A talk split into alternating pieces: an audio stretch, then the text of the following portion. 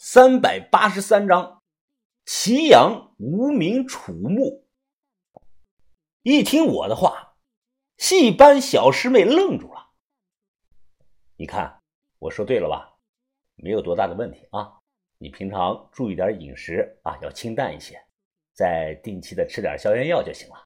好，我走了。先生，等等！他两步追了上来，脸上表情非常的纠结。先先生，我的难言之疾并不是什么炎症，而是而是……我皱起眉看着他，啊，会不必医，你直接说就行。他一咬牙，开口跟我说道：“我我从小到大一直有一种梦游病，看了好多医院都看不好。什么梦游病？癔症啊？”他点了点头。就是癔症。打个比方，我明明记得晚上上床睡觉了，可可我早上醒来，经常会在一个陌生的地方，我根本不记得我干过什么事儿。这种情况时有发生，已经持续了十多年了。哦，那你这种情况，戏班子里其他人知不知道啊？我好奇的问他，他也点了点头。嗯。都知道，还有几个人在背地笑话我呢。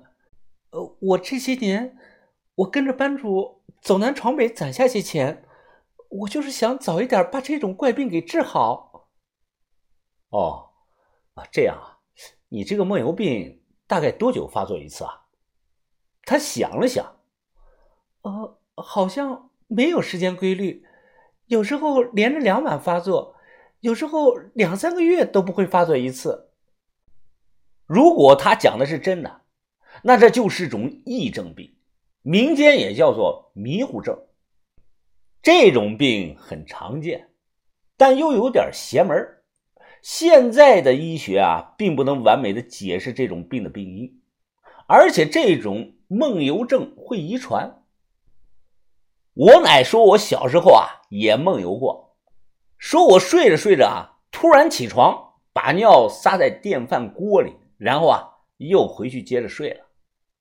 这种梦游病一般不用治，一般过了那个年龄段自己就消失了。可他呢，这么大岁数了，还经常梦游，那就是有大问题了。我想了想，呃，姑娘，你先回去吧，你的这个病啊，治起来比较复杂。我回去想想办法啊！等我想好了办法再来找你。啊，那那先生，您一定要记得呀！我们大概还会在这儿待四天。先生，只要能彻底治好我的这种病，我可以给先生你一笔丰厚的诊金。哎哎哎，别提钱，别提钱啊！钱财呢，乃身外之物。姑娘，你耐心的等我的消息就行。我准备呢，抽空帮他问一下范神医。一个电话的事儿，范神医最擅长治疗这种疑难杂症。这一天晚上十二点半，铲去浮土，搬开这个遮盖盗洞的木板，豆芽仔带好头灯，他率先抓这个绳梯就下去了。我们这个盗洞垂直九十度，目前已经打穿了地下的白膏泥层和木炭层。而且深度已经接近了近二十米啊！这个深度算是非常的深了，只有西周、春秋、战国那种高古墓会埋的这么深。两点多，突然听到坑下的豆芽仔激动的喊：“哎，把头，把头，漏砖了，漏砖了！”砖，把头呢惊疑了一声，忙冲地下喊：“鸭仔啊，鸭仔！”你确定是砖，不是青石条吗？啊，确定是砖啊，空心砖。哎，这上头还有花纹呢。哎，不信你们下来自己看看。我和把头对视了一眼，都看到了对方眼中的疑惑。我和把头之前预想的都是青石条木，现在竟然露出了空心砖了。我激动的小声的说：“把头，捞着了，捞着了。”比预想中的还要肥啊！这他妈的百分之百是楚木啊！这把头眼中也闪过一丝的激动啊！他也小声的对我说道：“这个坑啊，有点反常，先别太早的下结论，下去看看再说吧。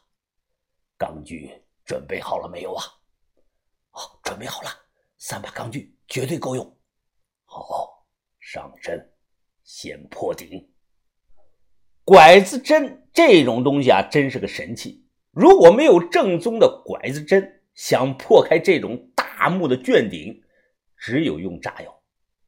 那些人的做法是啊，先用电钻在顶上打上一个眼儿，然后将一根木棍塞到眼儿的中间挡住，再用这个雷管炸。哎，不信啊，你去很多盗墓现场去看看，会看到木顶那个窟窿周围有明显四散状的这个龟裂纹，他们就是用我说的这种办法。叮当一阵的拐子针破拆，卷顶上出现个一人宽的大洞，底下黑的是伸手不见五指。我拿着手电向下照了照，底下隐隐约约的看到了一个巨大的棺椁。我们这个盗洞避开了墓道门，精准的打在了棺椁的正上方，几乎是没有距离的误差。这个墓密封性非常的好，怕下头氧气不够，我们通风通了有半个多小时啊，这才敢下。我和豆芽仔先下了，然后是于哥和把头。跳下来之后，除了黑，还十分的阴冷。举着手电，低头这么一看，我心里啊一下凉了半截儿。妈的，这里竟然进水了！现在浑浊的积水。都没过了脚面了。前两天刚下了场大雨，可这个墓上头密封的这么好，不太可能是雨水渗下来的，那只有可能是地下水反上来了。我心里是哇凉哇凉的，干千年湿万年，不干不湿就半年，我们就怕碰到这种半水泡木啊，很多东西都烂了。唐水向前走了有两步，用手电这么一照，就算我见多识广，还是被震撼到了。眼前摆着个巨大的正方形的木椁，就像个年代久远的大号的木盒一样。这个东西啊，就是战国中晚期的多重木棺椁，重达数吨，特别的难打开。按照我们的经验看。这个东西外层是果，内层才是棺，在棺与果之间还有很多大大小小的格子空间，不同位置的格子啊会摆放不同的东西，一般有五谷杂粮的种子、墓主人的四季衣服、炊具、酒具等等。再一细看呀，发现木椁的表面上残留有红漆，红漆上有些模模糊糊的图案。形状类似于星宿图，如这个飞天羽人。我看图案的风格，确定这个墓是楚墓无疑。眼前这个木椁，距今已经两千多年了，两千多年了，它就静静的摆在这里，似乎是从未被外人打扰过。此时，把头拿出两根红蜡烛，给了于哥。把头吩咐于哥在墓室东南角各立上一根蜡烛。这么做啊，不是怕鬼吹灯，除了些许照明的作用，墙角立蜡烛是怕墓里的氧气不足，或者是有其他的气体残留。那样呢，蜡烛的火苗会最先发生变化。如果蜡烛一直烧得很旺，就没事一旦火苗突然变小，或者是火苗的颜色发生了变化，那这里啊就有问题了，要赶快的撤出去。豆芽仔抹了抹鼻子，哎呀，这么大个家伙，那得有两吨重吧？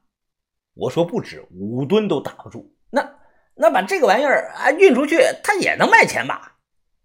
豆芽仔太贪心了，打起了整个木果的主意。你怎么运出去啊？找个起重机来把它吊起来，牙仔。我看你真是他妈活腻了吧你！这个东西就算你能运出去，也没人敢收。哎，疯子，你看你，我就说说嘛。此时把头对着棺椁抱了抱拳，说道：“秋分英才，多有打扰，主人莫怪。”我转头大声的说道：“于哥，上去！凭我们这几个人，根本不可能起开这种像房子一样的大型木椁。此时要想拿到里头的东西啊，只能用钢锯在棺椁的上方开几个口子，能钻进去人呢，那是最好的；人钻不进去啊，就伸手下去摸，摸到什么拿什么。”于哥用手持这个钢锯锯了两下。发现最外层的这个棺椁是格外的软，就像这个切豆腐一样，一下子就锯开了。于哥还纳闷的问：“怎么会这样？”把头见状，他皱了皱眉头：“情况不妙啊，朽了，估计内国可能朽的更严重啊。所谓朽了呢，就是外表看着很完整、很完好。”但木头内部其实已经腐朽了，这是因为地下水涌入墓室，导致空气中潮气偏大的原因。很快，棺椁上方切了个正正方方的这个洞出来，于哥马上试了试，整条胳膊啊都能伸进去了。于哥侧趴在这个棺椁上，不断的摸索，好像摸到个小东西，这是什么呀？于哥第一次摸出来一团黑泥，等把泥一擦，才发现是一个表面雕有精美图案的青铜爵杯，酒器。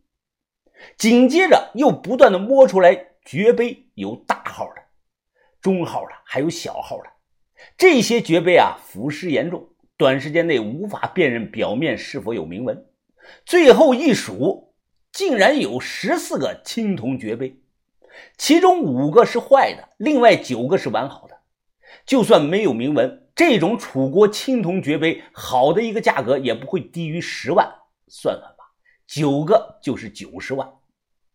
又过了两分钟，于哥突然惊呼：“啊，等等！我摸到个大东西，分量很重。”于哥咬牙发力一阵，随后他摇了摇头：“不行啊，我提不上来。”这个东西感觉像是个青铜桌子啊，青铜桌子。哎，于哥，你下来，我摸摸看。我上去侧着身子仔细的摸了摸，脸唰的就白了。这这不是什么青铜桌子啊，我怎么感觉像是青铜镜？爵杯呢，是战国酒器中最常见的东西。有这个东西啊，那极有可能还有其他的高级酒器。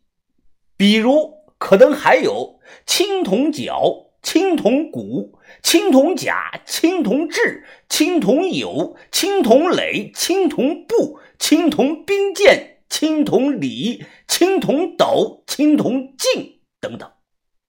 在这些品种中啊，最值钱的就是青铜镜了，那是国君才能用的东西。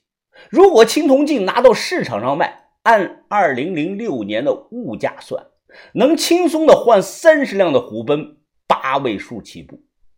如果按照文物等级划分，那青铜镜就属于特级甲上级文物，比一级文物等级还要高。它是和四羊方尊、长信宫灯、金缕玉衣一个级别的东西。如果谁卖这个玩意儿被抓到，那不是坐牢多久？是直接枪毙了。我下来前啊，还开玩笑的说：“万一墓里有个四羊方尊咋办呢？”结果没有四羊方尊，但棺椁里可能有和他同级别的东西。深呼吸，平复激动的心情。为了确定到底是不是这个青铜镜，我决定亲自钻到椁里头，